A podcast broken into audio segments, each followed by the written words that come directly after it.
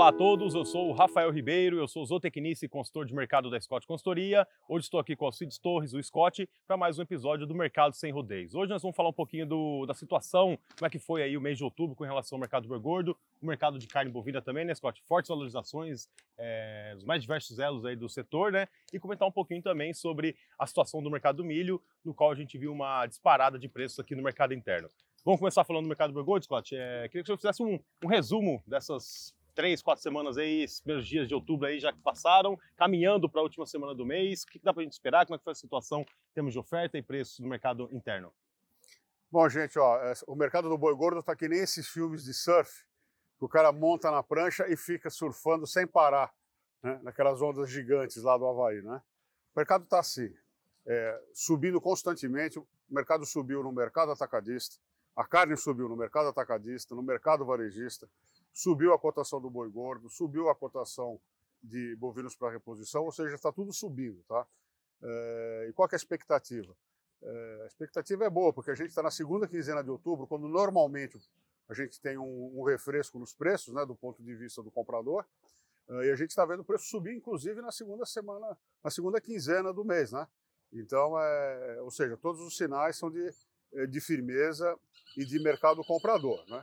Mas apesar dessa alta toda, aí eu vou jogar agora de volta aqui para o Rafael, parece que a relação de troca não melhorou muito em relação ao milho, né? Isso, exatamente. Eu até trouxe aqui uma, uma colinha, né? O preço do milho hoje na região de Campinas, a referência está em R$ 81,50 por saca de 60 quilos. Isso representa uma alta de quase 22% do acumulado desse mês. E o milho está custando aí, é, subiu somente esse ano, né, de janeiro a outubro, 66,3%. Então a valorização que a gente tem visto no preço do milho tem sido bem acima das altas verificadas por boi, né? Hoje a relação de troca em São Paulo está em 3,3 sacas de milho por arroba de boi gordo, isso significa meia saca a menos na comparação com outubro do ano passado. Né? Então, não só o milho teve uma forte valorização, mas o, a soja, o farelo de soja. Então, na relação de troca com os insumos, os alimentos concentrados, a gente teve aí uma, uma perda nesse poder de compra do, do pecuarista.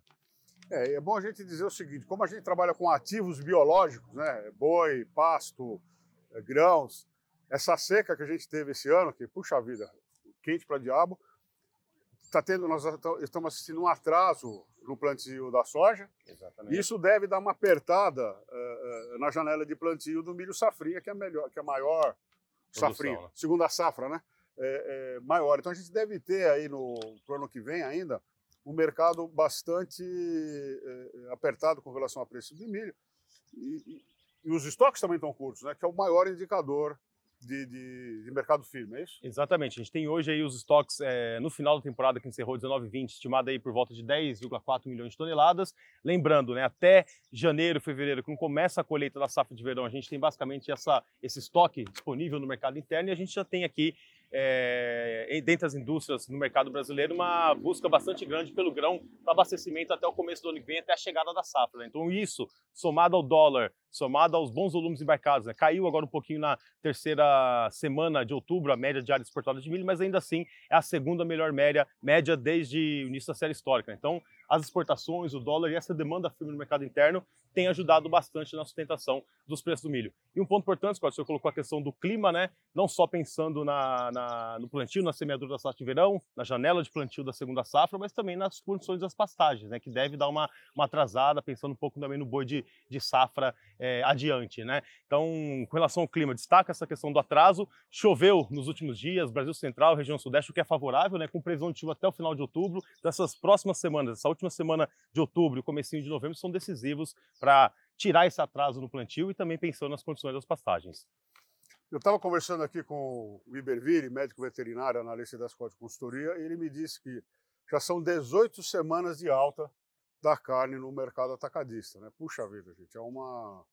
Isso é raro acontecer, sabe? Então, por isso que eu digo que a gente está num, num, tubão surfando é, é, ininterruptamente. Tá? Então, precisa aproveitar esses momentos, porque a gente sabe, né, quem é veterano de guerra aí, sabe que tudo que sobe cai, não é?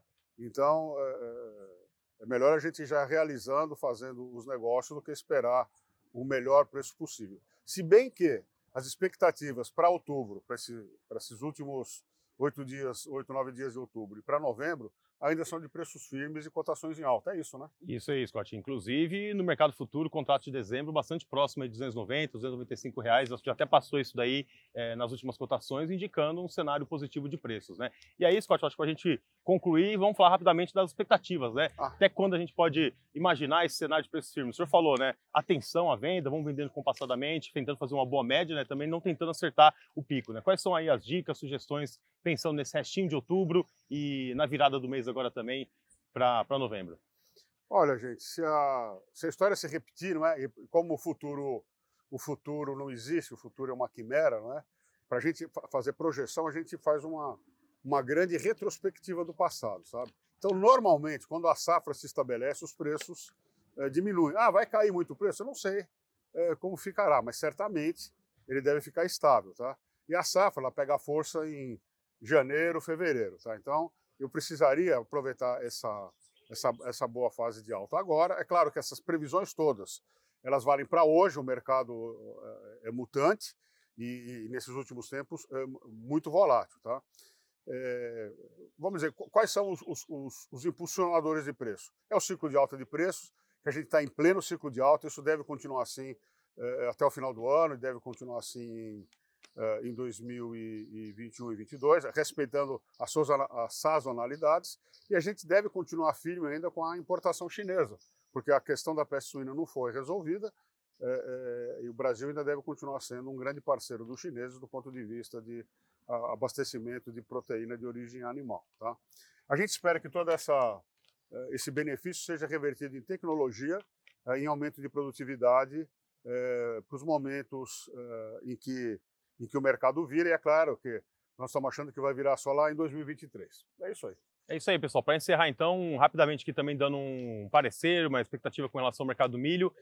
O cenário aí é de preços firmes no curto prazo, mas atenção à questão aí das chuvas recentes que podem dar uma diminuída nessa pressão de alta e também a isenção aí de tarifa é, externa comum para importação de, de, milho e soja de outros países de fora do Mercosul, que por hora não deve surtir efeito em termos de grandes volumes embarcados, mas acaba também agindo como um limitante aí de preços, pensando na cotação do mercado internacional para o mercado interno, né? É, aí, aí, no caso, é a paridade, né? Precisa fazer as contas de paridade para ver até que ponto o milho estrangeiro chega aqui na, uh, uh, nos pontos de consumo, para ver se vale a pena uh, fazer essa importação. É, e a referência que hoje que a gente tem o um milho dos Estados Unidos chegando aí no, no, no, no, Porto de Santos, em torno aí de 90, 91 reais por saca, e trazendo esse milho para o interior de São Paulo, a gente já tem uma cotação mais próxima de 98, 100, 100 reais por saca de milho, é, considerando então a importação dos Estados Unidos. É isso aí, né, Scott? É isso aí. Muito obrigado, pessoal, pela atenção. A gente agradece, estamos à disposição e até a próxima. Bons negócios, boa saúde e até a semana que vem.